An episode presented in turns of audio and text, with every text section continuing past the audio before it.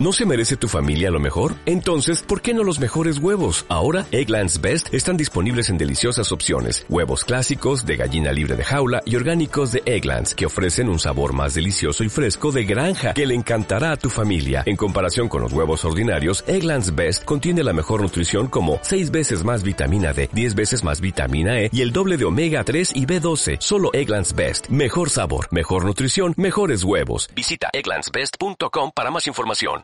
Ahora sí, formalmente saludamos a este sociólogo de la Universidad de Chile, magíster en ciencia política de la Universidad de Chile, doctor en sociología en la Universidad Complutense de Madrid, autor de muchos libros, entre ellos El derrumbe del modelo, premio municipal al mejor ensayo del 2012, No al lucro, El Chile profundo y La nueva mayoría o El fantasma de la concertación. Digo entre otros porque tiene como 10 libros y mencioné solamente 4 o 5.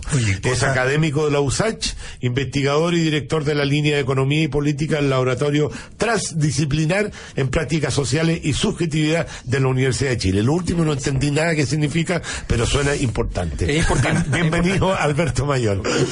¿Cómo están? ¿Qué tal? Bien. Muy buenas tardes. Bien, bien. Muy bien. ¿Tú cómo has estado después de una intensa campaña, después Sí. ya volver nuevamente a, Mira, la, la a las verdad, aguas normales? la verdad es que fue más, fue la, la campaña dura, en realidad fue la, fue la presidencial, eh, porque obviamente eh, es de un nivel de, de desgaste muy, muy elevado. Después, cuando fui candidato a diputado, en realidad yo eh, ya tenía que, por razones económicas, tuve que volver a trabajar, no podía seguir sin, sin con permiso en la universidad, entonces volví a trabajar y por tanto, en realidad hice campaña fuera de horarios, qué sé yo. Eh, así es que la verdad es que ahí ya estaba ya metiéndome de nuevo de lleno en la universidad, haciendo clases, todo normal. Así que en realidad ya llevo un buen rato retornado al mundo universitario, obviamente ahora con mucho más intensidad porque porque ahora ya no, no soy candidato a, a nada. Así que no. Ahora, una pregunta. Aquí estamos con dos, dos personas que fueron candidatos a diputados y que Gracias. ninguno de los dos pudo ser elegido. Yo, yo prefiero que digas dos intelectuales. ¿ah? Do- no, Eh, dos personas, dos personas. No. Eh, porque, porque podría decir intelectual en el caso de Alberto Mayor, en el caso tuyo, tendría que estudiar un poquito la Pues mira, situación. haber estudiado contigo Tendría- me bajó el pelo. ten- tendría que Ah. leer un poquito más tu currículum para poder eh, darte el título. Pero, ¿qué, qué pasa cuando uno ha aspirado a, a un cargo de... a- que tiene un poco de vocación pública detrás, quiere representar, no es eh, elegido por múltiples razones, sabemos que eh, a lo mejor tiene más votos que muchos que salieron elegidos, el sistema, la forma, pero eh, como que uno tiene que volver a reinventarse, porque uno pone todas las fichas cuando se va, se va a ir de candidato a algo, ¿no? Sí, no, a ver, evidentemente, eh, lo que mi experiencia por lo menos fue que, bueno, la, la primaria fue distinto, porque la primaria desde el día desde el día uno yo sabía que iba a perder, estaba contra Beatriz, ah, Beatriz estaba apoyada por Giorgio y por Gabriel, ¿ya? entonces, pero yo consideraba que era importante el Hacer proceso, una el proceso de construcción además que se, que se hacía en términos políticos y de instalar una agenda, instalar ideas y todo eso se hizo muy bien, por tanto el día de la, de, de la elección la pregunta era sobre el, el porcentaje eh, y nosotros habíamos partido muy, muy abajo, eh, prácticamente invisible, y por tanto nuestro porcentaje, que para una elección de dos es malo, porque un 33% sigue siendo malo, era muy bueno para el contexto. Entonces dijimos, bueno, tarea cumplida sin problema. La segunda es más dura porque teníamos posibilidades reales de, de salir, a tal punto que sacamos 26.000 votos y dos diputados que entraron en la misma lista nuestra entraron con 4.000. Entonces, Sí, claro. entonces, entonces era, entonces obviamente nosotros teníamos posibilidades reales eh, eh, y muy interesantes eh, y fue más duro ese, ese día. Ahora, lo juro, al día siguiente en la mañana yo me levanté, qué sé yo, se levantan mis niños, ya, y, y yo así como que de repente me acuerdo de la elección y dije, ¡uy, qué agradable! Ya, se acabó todo, ya estamos... O sea, la- porque, porque el, el- el paso de, de dar un- una entrada a la política ya propiamente tal, de actividad cotidiana, es otra vida, es. eh, es otra vida y, y claro, uno encuentra desafíos súper interesantes, es, muy, es muy interesante en muchos aspectos, pero también para la gente que, que, que- le gusta hacer otras cosas también, que le gusta eh, saber que tiene tiempo para, para leer, para escribir, qué sé yo, es, es duro. Eh, Alberto, llevándote ya a, algunos temas, eh, te quiero hacer la siguiente pregunta. Yo soy un, a diferencia tuya, que tú escribiste un libro sobre no al lucro, Yo soy un defensor del lucro. Yo eh, creo en el lucro como un motor. Yo creo que los seres humanos se mueven por incentivo. Eh, yo creo que el lucro es algo demasiado bueno eh, y se ha estigmatizado. Me gustaría debatir contigo por qué tú piensas que, eh, y entiendo que tú hablas del lucro en, en ciertas actividades, y, pero eh, ¿cuáles son los argumentos para, para, para, para tú defender este no al lucro? Porque yo me gustaría tener un debate al respecto de Mira, eso. mira, yo creo que la- el asunto eh, se puede resumir bien en simple. Eh, lo primero es que ya no existe en el mundo ninguna izquierda que defienda la idea de que no haya mercado en nada. Eso hay que tenerlo súper claro porque si no, mucha gente se enrede, se confunde, dice, no, esto está contra todos los mercados, eso es ridículo. Es completamente ridículo, eso ya, eso ya está súper claro, eso se sabe. Eh, yo te pongo un ejemplo muy interesante. Hay un gran historiador británico, eh, marxista, que se llama, que se llamaba, murió hace poco, mu- de más de 100 años, Eric Hobsbawm. Eric Hobsbawm, sí. Y, y Hobsbawm, que, que vivió en Perú muchos años y hablaba un perfecto español alguna vez, en un diario peruano me encuentro con una entrevista a él. Eh, y resulta que él le preguntan y le dicen, oye, ¿qué fue lo que falló en la Unión Soviética? Entonces él responde muy breve, dice, el mercado. Entonces él le dice, pero ¿cómo usted me dice eso? Eh, claro, le dice, yo, eh, uno puede ser comunista, pero no va a ser imbécil, dice. O sea, no, o sea, no- obviamente no se puede, no se puede evitar la distribución ¿ya? A, a través de los mercados. O sea, eso no, eso no, no tiene ni lógica. O sea, eso hay que de- dejarlo de lado. O sea, efectivamente eso no tiene sentido. Pero eso te acerca más hacia la socialdemocracia. Bueno, pero pero momento, sí, lo que pasa es que es que lo que pasa es que también se, se entendió se entendió lo que está pasando hoy día mismo en Cuba. ¿ya? En Cuba el Partido Comunista Cubano hoy día dice, "No, si pueden haber restaurantes privados, antes No, había. había. Entonces, ahora hay un restaurante del Estado que ha mejorado, un par de restaurantes, pero hay unos restaurantes privados y hay unos restaurantes de lujo que nosotros en Chile no conocemos ni conoceremos probablemente porque no tenemos el, el- el- el destino turístico que ellos suponen. Entonces, eh, y, y- y- y además están ubicados al lado de Estados Unidos, por lo tanto la gente huele y se va a comer ahí, va a Madonna y qué sé yo, a comer en la noche ahí. Entonces, eh, evidentemente eso, dejemos claro que eso, que ese no es el punto. ¿Cuál es el punto? El punto es que hay áreas de la vida social que cuando se mercantilizan son problemáticas. No significa que no se puedan mercantilizar. Significa que son problemáticas. Y algunas que son tan problemáticas que algunos países han tomado la decisión de no mercantilizarlas en lo absoluto. ¿Eh? Eso es todo el punto. Entonces, lo que, no, lo que es problemático, por ejemplo, mercantilizar por completo, es el trabajo. O sea, el trabajo de las personas, si se mercantiliza por completo, si todo está basado en criterio económico, eh, resulta que, por ejemplo, pasaría que las personas no tendrían derecho a una indemnización al salir de su empleo, porque no hay una protección. Porque está mercantilizado, entonces usted se consigue otro empleo y, y punto, se acabó. O ahora que viene la robótica, Pero ¿por qué, nadie no- se por, qué, por qué tú estás diciendo o lo uno o lo otro? ¿Por qué no pueden ser los dos?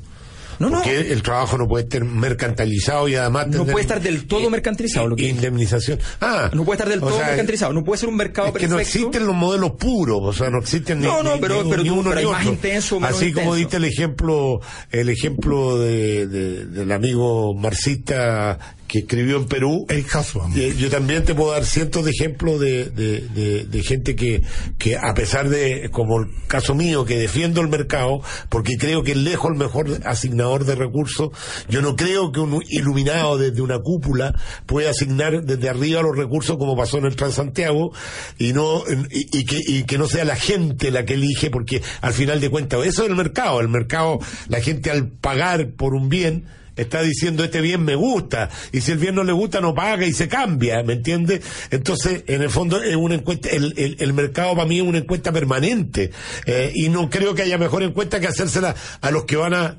recibir el producto o el servicio. Claro. Desde ese punto yo defiendo el mercado, pero eso no quiere decir que no tiene que tener reglas. Claro, lo que, lo que pasa es que está lleno de interacciones que no, que no se pueden normar porque sería inhumano normarlas eh, y sería de hecho dictatorial normarlas, pero que al mismo tiempo sí producen efectos sobre el mercado. Te pongo un ejemplo muy sencillo. A todos nos pasa que nos parece más interesante, más atractiva eh, una, eh, un, un producto de café determinado y no sabemos por qué.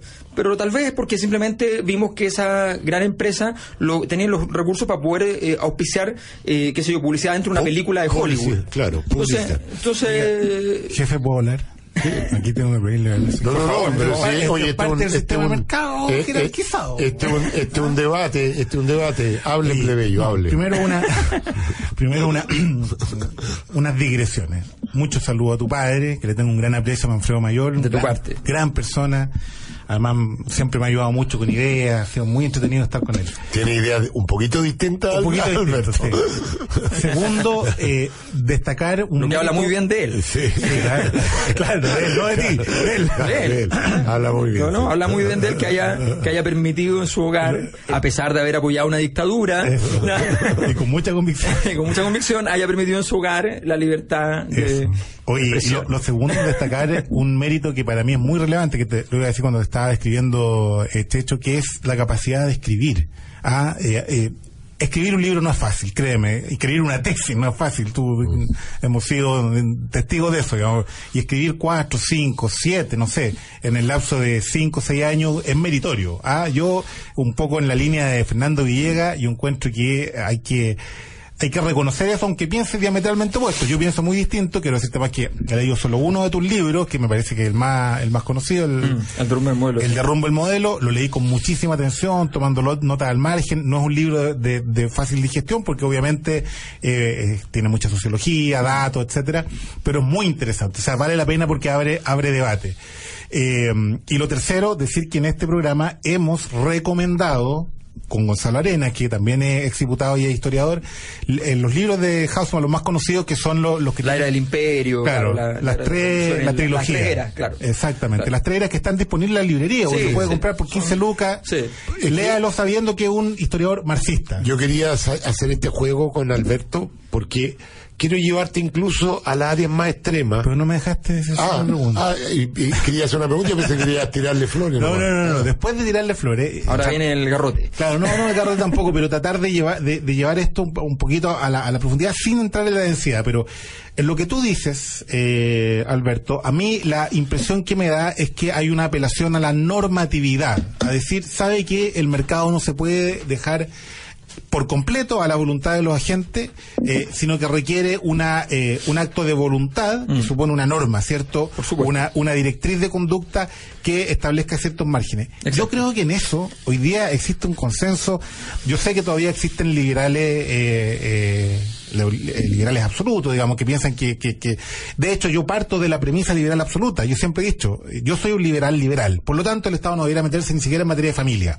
Pero cuando tú le dices eso a, a la gente, oiga, pero ¿cómo no van a proteger los derechos de la mujer, no van a proteger los derechos de los menores? Bueno, el derecho existe precisamente por la necesidad de regular la conducta humana. Y esa necesidad es, eh, es inalienable a la condición social del ser humano. Claro, la pregunta es cómo en, algún momento del proceso histórico en muchos países y fundamentalmente en Chile, ya eh, se efectivamente eso, esos criterios normativos básicos muchas veces eh, son vulnerados en razón de posibles buenas razones técnicas que pueden desconocer muchas veces, y aquí hay un punto que me parece importante señalar, pueden desconocer otro tipo de consideraciones respecto a qué es lo que está en juego en una sociedad también, lo- desde los ideales de justicia hasta también la operación misma de la sociedad. Te pongo un ejemplo muy sencillo.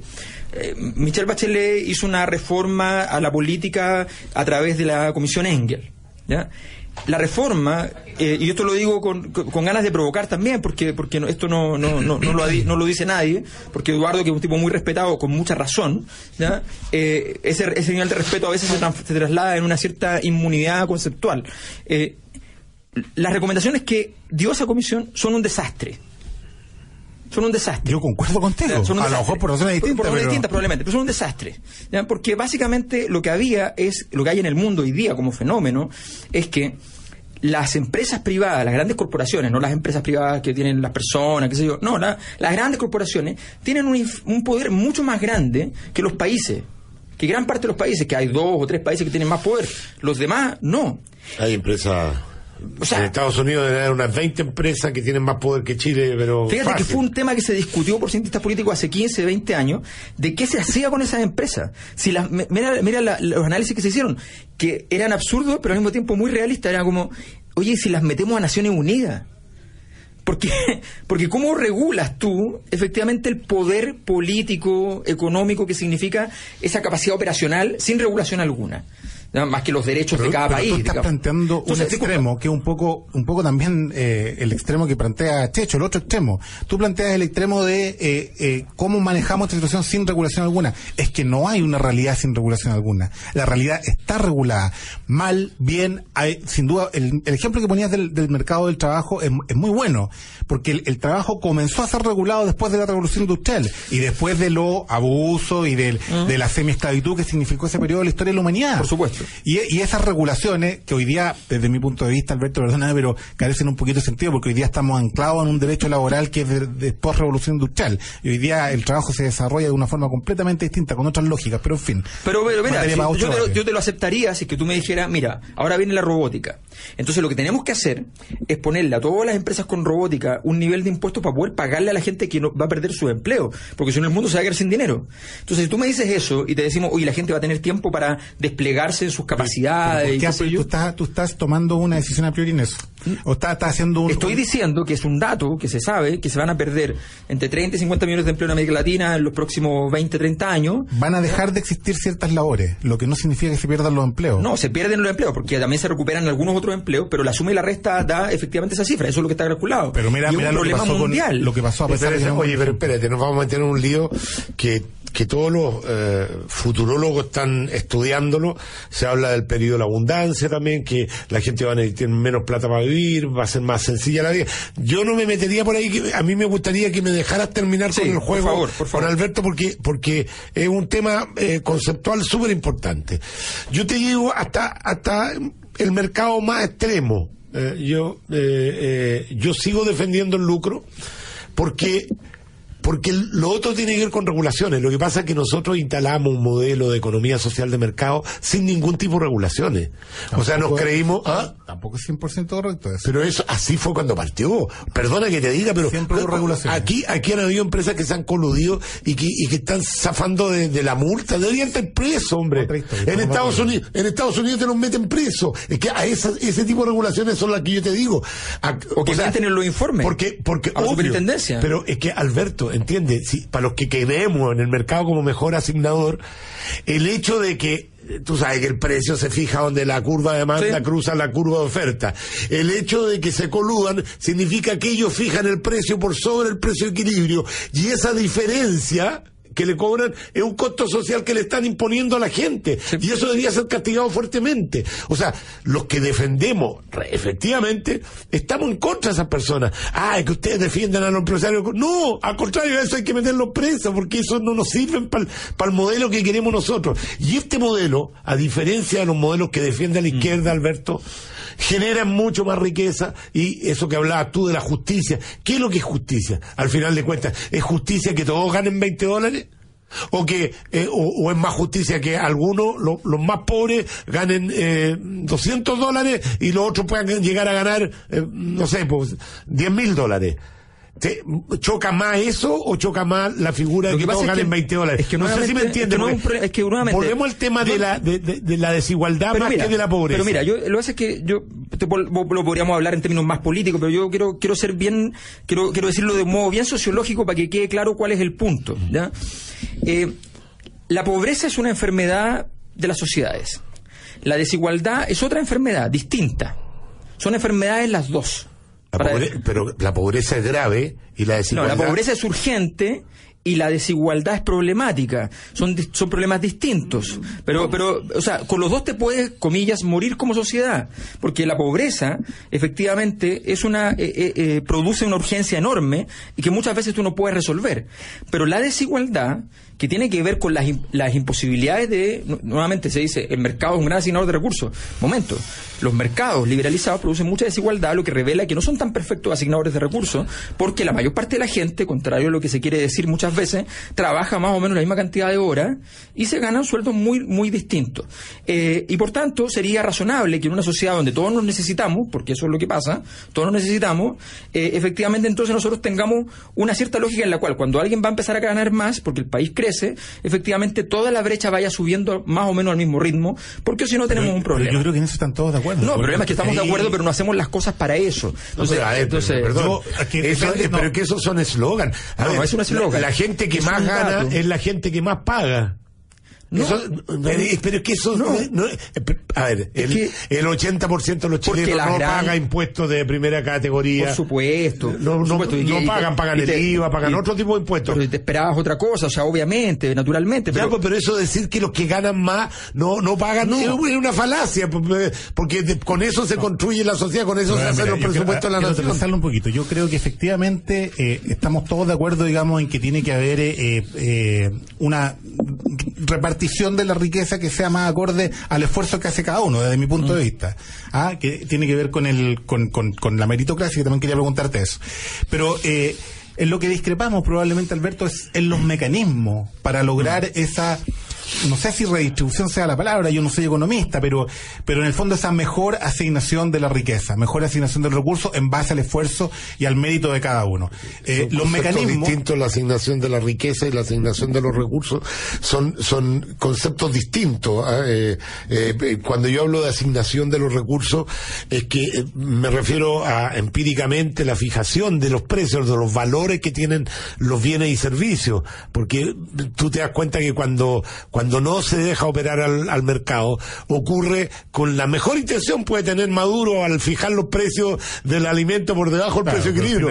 Pero mira la escasez que produce y, finalmente, ¿a quién está perjudicando? a los más pobres, porque los más ricos compran en el mercado negro. No sé si me entiendes. Ya apuntaba la pregunta que quería hacerte, que son dos cosas, digamos. Una, ¿cuáles son los mecanismos que mm. tú crees que debe, porque yo creo que en, la finalidad estamos de acuerdo. Y eh, segundo, ¿cuál, a qué tipo de igualdad apunta? O sea, cuando tú hablas de desigualdad, eh, yo creo que somos todos desiguales, gracias a Dios, digamos, porque sería una cosa, pero a todos... No, no, no, mira, yo, a ver, seamos, seamos bien claros. Primero, primero quiero, quiero terminar el argumento sociológico. Quiero dar un solo ejemplo. Cuando tú tienes desigualdad en una sociedad, lo que se produce es que la sociedad se fragmenta normativamente. Me explico todos los estados funcionan bajo la lógica de que supuestamente eso que llamamos nación, o sea, el conjunto de ideas y valores que están dentro de la población que está dentro del estado, más o menos compartimos los mismos valores. Por ejemplo, yo cuando cuando era chico, ya eh, yo vivía en una zona donde, había donde había mucha delincuencia, una zona con más delincuencia en esa en ese momento porque era estación terminal del metro, en el 18 de la Gran Avenida, entonces, eh, y en esa zona entonces uno se bajaba y había harta delincuencia, uno sabía manejarse para que no te saltaran, qué sé yo, pero cada tanto te pasaba algo. Bueno, en esa, en, en esa época, por ejemplo, los asaltantes de repente estaban asaltando y se interrumpían a sí mismos y decían, disculpe, usted es profesor, no lo, no, váyase. No asaltaban profesores, ni educadores de párvulo, ¿ya? Eh, ni bomberos, o sea, respetaban ciertos mínimos códigos. Tenían código ético. Tenían, un código ético, ¿ya? que es un poco la, la, el, el, choque cultural que produce el padrino versus los nuevos mafiosos, digamos. ¿ya? E, e, esa, esa lógica. Pues bien, ese código normativo ¿ya? Eh, se va... ¿Qué significa? Que esa persona lo que quiere, lo que querría es estar integrado operacionalmente en la sociedad, porque ya está integrado en los valores. Lo que pasa es que quiere estar integrado operacionalmente en la sociedad. Le gustaría entonces estar en otra condición eh, y le gustaría formar a sus hijos para estar en esa otra condición. Nuevamente el padrino que soñaba con que un hijo de él fuera senador y no cometiera ningún delito nunca y se limpiara para siempre en la familia. Mm. Entonces, eso es muy distinto a cuando uno produce, y está pasando en todo el mundo, esto es un fenómeno mundial, produce una sociedad en la cual la sociedad se desagrega, se desintegra por completo normativamente, nadie espera integrarse, nadie espera respetar los otros códigos. Tú hablas de la meritocracia, la gente cada vez menos cree menos en el camino correcto, entre comillas, ese, aparece lo que podríamos llamar una especie de, de, lumpen empresariado que busca todos los o caminos. Mecanismo, tienes que ver. O, mecanismo, también, claro, toda, clase, toda clase de mecanismo, pero también en las poblaciones. El muchacho dice, no, aquí el camino de la educación es que no sirve para nada no sirve para nada. Y, y los conflictos, eh, hablas con personas que te dicen, oye, ¿yo qué hago con mi hijo que el, que el vecino trafica? Y, y, tiene zapatilla, él el hijo. Y, resulta que y, mi hijo no. Entonces, ¿cómo le explico que eso no es el camino? Sí, tenemos, tenemos WhatsApp, Alberto. déjame dar un tip ¿ah? a propósito de lo que tú dices. Hay un libro muy interesante de una socióloga chilena que se llama Katia Araujo. No recuerdo, Katia, sí. no recuerdo el nombre del libro, pero que habla en el fondo cómo vive la norma una persona de un sector vulnerable o a una clase media. Tienen una concepción, una vivencia de la norma distinta. Sí, a ver, yo sabéis que en, en, en los fines últimos no, no, no, tengo que estar de acuerdo con, con, eh, con Alberto.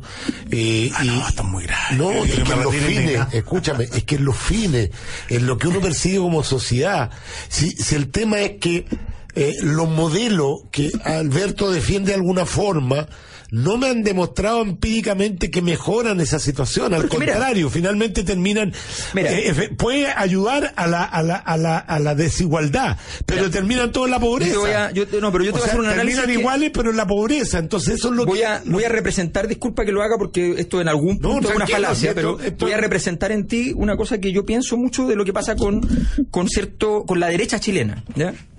Y es que de verdad eh, cuesta que eh, escuchen más allá de la caricatura. O sea, cuando yo hablé de propiedad social, Es verdad. te lo- cuando yo hablé de propiedad social, estoy hablando de Noruega, de Suecia, de Finlandia. Los suecos acaban de venir a invertir en, en el fondo de pensiones sueco, vino a comprar acciones de AFP chilenas. No es normal, no es normal que los pensionados de Europa ganen plata a partir de los fondos de las pensiones chilenas. ¿Por qué no? No es normal porque sencillamente, porque lo que hay lo que está ocurriendo allí es que ellos descubrieron que el negocio de la empresa de FP, no, no la pensión, no es que está comprando, no es que está comprando el fondo A, el fondo B, el fondo C, no es que está invirtiendo, sino que está invirtiendo en la empresa de FP, ¿ya? Es un gran negocio, ¿ya? Mientras los fondos no lo son, porque no está invirtiendo ni en el fondo A, ni en el B, ni en el C, ni en el D, ni en el E. Está invirtiendo en la empresa. ¿Y qué hace la entonces, empresa? Entonces es una señal. Pero espérate, vamos al fondo. ¿Qué hace- qué hace esa Entonces, empresa? cuando un fondo de pensiones de propiedad social que no tiene no tiene una- un privado que lo administre, sino que lo administran los propios dueños. No es no es estatal, es de propiedad social. Lo administra. Tú dices, bueno, a ver, miremos esto porque tenemos que empezar a, a aprender. Yo dije que se podía hacer un tren de alta velocidad. Me dijeron que era una locura. Apareció a los dos minutos que terminó mi campaña un consorcio chino-chileno haciendo un tren de alta velocidad. Que apoyo, que es privado y lo apoyo. un proyecto que no tiene hoy, hoy día, Sustentable económicamente. pero no está no está ni siquiera pasado por el sistema de impacto de por supuesto, ambiental que por supuesto, para por para supuesto, por supuesto. Pero yo apoyo, Pero, Alberto- pero yo apoyo la existencia y aquí Alberto, tenemos que ir a hacer una Entonces- pausa, pero te quiero preguntar, ¿cuál es el problema que una FP gane plata si le No, está no. resguardando Yo los fondos? diciendo pero espérate, pero déjame Sí. terminar. Si le está resguardando los fondos a los... A lo, tú sabes que... Y lo otro es mentira, porque la FP no te roba tus fondos, tus fondos están ahí. Y además... El 70% de la plata que está ahí es rentabilidad. O sea, en promedio, la FP le han dado una rentabilidad de un 8% a la plata de los ahorrantes, que es una rentabilidad buenísima en cualquier parte del mundo. ¿Cuál es el problema que ellos ganen plata si están haciendo bien el trabajo para el cual tú lo estás contratando? No, cuál el problema es que cuando yo voy a invertir, cuando yo voy a invertir, este ejercicio lo hice hace dos semanas. Fui a una corredora de bolsa y fui después a otra y a otra. Y fui y con la misma plata que tengo ahorrada en mi fondo de pensiones, lo convertía supuestamente en dinero, le dije, mira, tengo X cantidad de plata, 35 millones. ¿Ya? Tengo 35 millones, quiero invertirlo. ¿Cuánto me cobra usted por invertirlo? En- Cero. En el debate de las comisiones. Cero. bien. No, no, no, pero es que no, no, no, es que no es así como, ah, no, cero. ¿Cómo no cero? diciendo nada Cero. nuevo. Cuando me lo retira, cuando usted lo retire, si usted retira 10 millones, le cobramos un 2%. A nosotros nos cobran todos los meses el equivalente a entre el 5 y el 15% de todo lo que metemos al, al fondo. Y eso hace que las empresas tengan garantía de que tienen utilidades, incluso en los años en que los fondos no las pueden, pueden no tenerlas. Eso es absurdo. Es absurdo. Y la pregunta es por qué gente que defiende entonces un mercado saludable genera un sistema que está regulado y que es peor que el mercado que está afuera. Que ya sería problemático en ese sentido. Entonces, yo lo que digo es, aquí, cuando nos enamoramos de esta idea en Chile, fantástico, ganó y ganaron. E instalaron el modelo. Fantástico, yo lo tengo súper claro. Yo estoy luchando para que no sea así, pero ganaron. No tengo Oye, ningún problema. eh, La pregunta es, ¿por qué, por qué no podemos entonces hacer una, una discusión para defender los mismos valores que ustedes defienden sin y, y escuchar lo que se está diciendo del Sí, otro no, lado yo- yo- yo que- que lo escucho, Oye, pero tenemos que una- hacer la Un auditor, Sergio del No. Pozo, me dice, tú proponías un tren rápido, un tren bala a lo largo de todo Chile, no de Santiago Valparaíso. Incluyendo como- Valparaíso. Ya, pero... hay- Nadie me dijo que No hay no, ningún proyecto nadie, nadie, nadie, no, porque es inviable para un privado. Pero nadie dijo, porque es un tema de, segu- de- si lo queremos pensar en términos de, de geopolítica, un tema de seguridad nacional. ¿Cómo se hizo un tren de Arica a Puerto Montt en una época que era más caro en términos relativos, ocupaba más porcentaje del PIB que hacerlo hoy día y que a Chile fue muy importante, a tal Sí, punto... en- esa época no había alternativa, Alberto. O sea, o te subías al tren o no te trasladabas en Chile. Hoy día, el bus, el auto, distintos médicos, No, el, pero el no se trata avión. de alternativa, se el trata de la avión- seguridad El avión hace, hace que, que incluso socialmente no sea rentable, porque tú como sociólogo sabes que se hacen evaluaciones sociales de proyectos, donde vienen distintas variables. Y donde desgraciadamente, te pongo un ejemplo, el, el Eh. mismo metro, que es fantástico como, como, como proceso, resulta que tiene el problema de que ellos no construyen una estación si no es rentable socialmente en la zona por la densidad poblacional. En circunstancias que si uno pone una estación de metro en un lugar donde quiere que haya más densidad, va a haber más densidad dos años después. Sí, pues, entonces, planificación No, ver, urbana sí, se llama oye, eso. Sí, sí, tú, la idea del tren románticamente. No, no, es no un- romántico. Es súper, es súper linda, ¿no? O sea, a mí me gusta la idea. Ojalá hubiese un tren rápido en todo Chile, uno se pudiera desplazar, pero eh, no lo sostiene por ningún lado, ni social ni, ni, ni económicamente. No, no es rentable socialmente, incluso, porque eh, con esa plata tú, porque siempre las platas son alternativas. O sea, eh, eh, el problema económico, Alberto, es necesidades múltiples y recursos escasos. Entonces, en la asignación de los recursos también están las buenas políticas.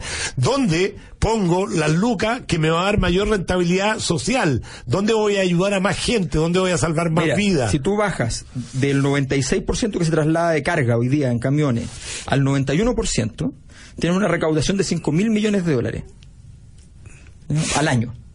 O sea, solamente por bajar de 96 a 91, con un sistema que no consume la carretera, no la destruye, que, que es mucho más eficiente. No me digan que este país es eficiente en ese sentido, porque no lo es. No, No, lo es. Y, este- y este- y tú hablas del Transantiago porque fue diseñado. No, el Transantiago fue diseñado por los adalides del libre mercado eh, desde la Universidad Católica, pensando que efectivamente, y tratando de meter a los bancos en el negocio, que se salieron del negocio y dejaron desfinanciado el, el sistema porque dijeron nosotros no estamos dispuestos porque esta cuestión no está funcionando. O sea, estamos hablando de que efectivamente aquí, aquí hay mucha mitología y yo lo que, lo que te digo, en Chile no existe con este modelo que supuestamente es meritocrático, no existe la meritocracia, no existe. O sea, No, yo creo que no, yo creo que estamos caminando hacia un sistema que vaya más en reconocimiento no solo del mérito, sino desde el esfuerzo, de las capacidades de cada uno. Pero es un proceso largo. Yo, mira, eh, no sé, tenemos los WhatsApp. No, tenemos, hay estamos- muchísimo tema. no Me hemos pasado de las la pausas, de todo. Eh, se- a ver, vamos con los WhatsApp para que la gente no se sienta que no los, no los escuchamos. Vamos. En Conectados, dígalo en 20 segundos.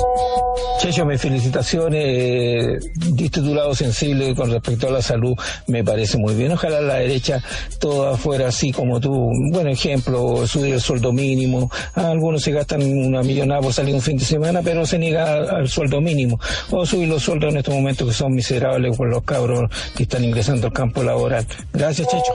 Chachito, ya que tu show se llama El legado de la princesa Leia, eh, el show que venga el próximo año podría llamarse El Imperio Contraataca, ¿no? A dos con el nuevo gobierno. Saludos. Hola, hola Chechito, saludo a, Alberto Mayor. Le quiero decir lo siguiente, así que no supo leer el tiempo político. Podría ser senadora o volver al paraíso, ¿ah? El medio guatazo que te diste, Alberto Mayor. No leíste la política, mi amigo. Y el tren te estamos esperando, pero la China. Le quiero preguntar al señor Mayor, ¿por qué un joven con ese nivel de inteligencia puede apoyar eh, políticas de los 70, siendo que yo, que soy un poco más viejo que usted, creí que luchaba por un modelo contra la dictadura, pero hoy me doy cuenta Hola Checho, mira, yo no sé por qué le dan tanta vuelta al tema del fin al lucro, si al final todas las empresas lucran, los políticos lucran con la plata de todos los chilenos, hay que preguntarle a nuestros estudiantes que andan pidiendo educación gratuita y fin al lucro. Si a ellos les dieran la oportunidad de tener una, una universidad, hacerse socio con algún amigo, ¿lo van a hacer por amor al arte o por lucrar? Obvio, infórmense. En Conectados fue Dígalo en 20 segundos. Bueno, ahí están nuestros auditores. Tenemos que hacer una pausa. Sí. ¿Quiere hacer algún comentario cortito antes de la pausa? No, no, vamos después- A la vuelta, entonces, seguimos conversando con el resto. Ya estamos de vuelta con. Eh, Oye, yo quería aclararle al auditor una cosa así, a un auditor que, que planteó el tema de que yo podría estar en el Senado, en Valparaíso. Yo le quiero decir que es usted una discusión que tuvimos harto en el Frente Amplio, porque la gente normal como uno que trabaja, ya no sé, no, primero me parece una falta de respeto irme así como de, de última hora, así, ah, Valparaíso, qué sé yo. Pero además de eso hay cuestiones prácticas, súper simples. Entonces aquí eh, yo tenía que trabajar. Yo trabajo en los H y tenía y no y era eh, me parecía completamente improcedente mientras trabajaba en los H ten- tener una campaña con unos letreros colgados en Valparaíso. ¿ya? O sea, eh, sencillamente eso. Entonces fue un, un, un acto muy simple. No me parece, hay otra gente que ha trabajado en la zona, que hizo su, su esfuerzo antes y me parecía que había que darle apoyo a esas ¿Te personas. lo ofrecieron? ¿Y estaba Sí, me lo ofrecieron, sí, me lo ofrecieron, me lo ofrecieron. Pero yo no tenía las condiciones para poder, eh, para poder irme y yo tenía que trabajar. Y, y cuesta, y es increíble como a mucha gente afuera, pero también adentro del Frente Amplio, hay que decirlo, le costaba entender un argumento tan simple como, oye, disculpa, tengo que trabajar. Porque bueno, a gente frente amplio le costaba entender que tenía que trabajar. ¿ah? Sí. Esa era la cuña de la segunda hoy día. Checho, felicitaciones por el invitado. Viva el pluralismo. Salud, Mauricio eh, Z. Eh, han llegado muchos, eh, muchos eh, mail. a ver, Checho, que tu invitado no le dé más vuelta a eslogan que nadie hoy compra, que la haga cortita y saque cuenta por qué sacó los votos que sacó. Las ruedas de carreta ya no las comemos. El mercado bien regulado es lo que levanta a los países, sino que le pregunte a los chinos. Fernando Kur. Eh, ya, pues ya que tocó el tema chino, ¿qué te parece esta experiencia china que en lo político mantienen un régimen muy, muy cerrado y en lo económico se han liberalizado y gracias a eso ha tenido el crecimiento exponencial que ha tenido China? Bueno, evidentemente los chinos tomaron una decisión que es eh, el capitalismo de Estado. O sea, es eso. Hay un proceso intenso de acumulación de capital. Ese proceso de acumulación de capital está concentrado en el, en el Estado. Eh, el- y obviamente, además, en China se permite el acceso de muchas empresas, pero esas empresas están eh, completamente reguladas en todo su en, en todo su modelo de trabajo por el Estado, no solo regulado, sino que de hecho la empresa llega y dice necesito 3.000 ingenieros, le agarran 3.000 ingenieros y se los llevan. O sea, eh, es un es un diseño bastante sui generis, donde hay un libre mercado hacia afuera, una defensa irrestricta del, del- de la tierra, entre comillas, plana, sin, sin, sin frontera, eh, y por otro lado, eh, un control político, un control político total eh, interno. China es de los países que tiene más atentados, hay un gran malestar social, de los que tienen más atentados en contra de instituciones públicas por año. Son más de uno al día. Atentados, o sea, hay gente que tira cosas. Pero si eso, o es- sea, o eso sea, estadísticamente no es nada, po, Alberto. Si Entonces- tienes que comparar con el, el número total Está de la bien, pero población. estamos hablando, estamos Lo hablando de que en un es orden- fijarse en los grandes números. ¿Cuánta gente ha salido de la pobreza gracias a la liberación? No, es que ese, ese- Pero eso, a ver, es que pero- tú dices por supuesto, pero eso es lo que ustedes atacan permanentemente. No, a ver, pero- perdóname, Lo que perdóname. atacan justamente es eso. Pero anda a mirar, anda a mirar a Lula y cuánta gente sacó de la pobreza y tú no, no me estás diciendo nada. O sea, me dice. No, y, sí, o sea, y Chávez también sacó de la pobreza Sí. al principio a harta gente, Muchísima regaló gente, departamentos, pero, es que no es la forma de hacerlo. no, no, no, no, no, es gastándose la plata que está ahorrada, hombre. No es que regaló departamento, no. A ver. Regaló departamento Sí, mucha pero, eso no es el factor que determina la situación actual. Yo creo que esas caricaturas, por eso digo, aquí hay, una necesidad. las caricaturas uno las hace simplemente para entender bien. el fenómeno. Hay cosas que Cuando son tú agarras todas las arcas nacionales y regalas todo, liquida los países. po. No, porque no fue, fue eso lo que ocurrió. Sí, lo que, a ver, lo que pasa es que aquí entendamos lo que ocurrió. Hay una cosa muy simple. Chávez establece un esfuerzo que fracasa políticamente de eh, disputa de la hegemonía territorial de América Latina contra Estados Unidos. Alca versus Alba. ¿ya? Y le va bastante bien en un momento en que Estados Unidos estaba ocupado en otros menesteres, hay que decirlo. Por eso mismo lo hace. ¿ya? Eh, y podemos decir que en ese ¿En qué momento le va bien? Le va bien en términos que de se generar- compra, en que se en compra todos los vecinos no, pa- dándole general. petróleo y dando Bueno, y prestándole plata. no, pero es que que, es que no eso no irle bien al- sí, No se compró los vecinos, o Sí, pues todo, todo, toda, o sea, esa, eh, toda esa área es lo apoyada económicamente. Pero a ver, pero veníamos, veníamos de una, de una época, no nos olvidemos de, lo- de, lo- de la situación anterior. O sea, cuando tú dices, cuando tú vas y, y- y deslizas entonces ese argumento y lo tiras sobre la mesa, nos olvidamos entonces de lo que pasó justo antes de Chávez en Venezuela, pero lo que pasó en Brasil, lo que pasó pasó en Bueno, Ecuador con Bucaram. Entonces vamos a decir, ¿por qué? Porque tú batista en Cuba todavía se justifica No, que haya una no, dictadura de izquierda estoy eh, diciendo, 60 años después estoy Cuba. diciendo, ¿no? estoy diciendo que el mérito político, porque aquí hay cosas que son mérito político o no. A ver, el, eh, Estados Unidos, pregunto, ¿hizo una guerra ilegal contra Siria? ¿En Siria? Sí, es una guerra ilegal. Lo único que hicieron guerra legal el año, el año pasado. legales, ¿ah? Yo creo que no hay guerras legales. La guerra legal es la que hizo Rusia, que su Congreso y el Congreso sirio aprobaron la guerra. No. Eso es legal. ¿Ya? Sea, si- queremos ser formalistas, Claro, lo que te quiero decir, exacto, lo que te quiero decir es que si queremos ser formalistas, eh, podemos llegar todo lo lejos que queramos. Entonces, muchas veces eso es formalismo para un lado y no para el otro. Yo lo único que pido es que efectivamente pongamos sobre la mesa y digamos todos los modelos de sociedad que han sacado gente de la pobreza. Quedan 10 Eh, segundos, la, la- la época de mayor crecimiento económico y de mayor cantidad de gente que salió de la pobreza es la, la Rusia posterior a los años 20-25. En eso no vamos a concordar nunca, pero quiero hacerte dos preguntas que se respondan en dos palabras para, para evaluar incluso el realismo de tus apreciaciones. ¿Cómo ves hoy día la derecha y cómo ves el Frente Amplio? Bueno, la derecha la veo más o menos tranquila, más o menos tranquila, ha tenido un gobierno muy fácil hasta el momento, porque básicamente no hay oposición, está desestructurada, eh, y, en ese sentido ha cometido muchos errores, pero le han salido más o menos gratis por lo mismo, porque no hay, no hay oposición. Eh, al Frente Amplio todavía lo veo sin, sin una direccionalidad política muy clara, tiene, hay, que, hay que hacer un ejercicio de construcción de cuáles son los, el centro del Frente Amplio y desde dónde se va, va, va a crecer y cuáles son las, la política estratégica que va a llevar respecto a la nueva mayoría, porque esto no puede ser que a uno se le ocurra una cosa, al otro se le ocurre la otra, y los dos lo hicieron. En esta cosa siempre hay ganadores y perdedores en una coalición. Entonces hay, hay dos, tres, cuatro posturas, no hay problema.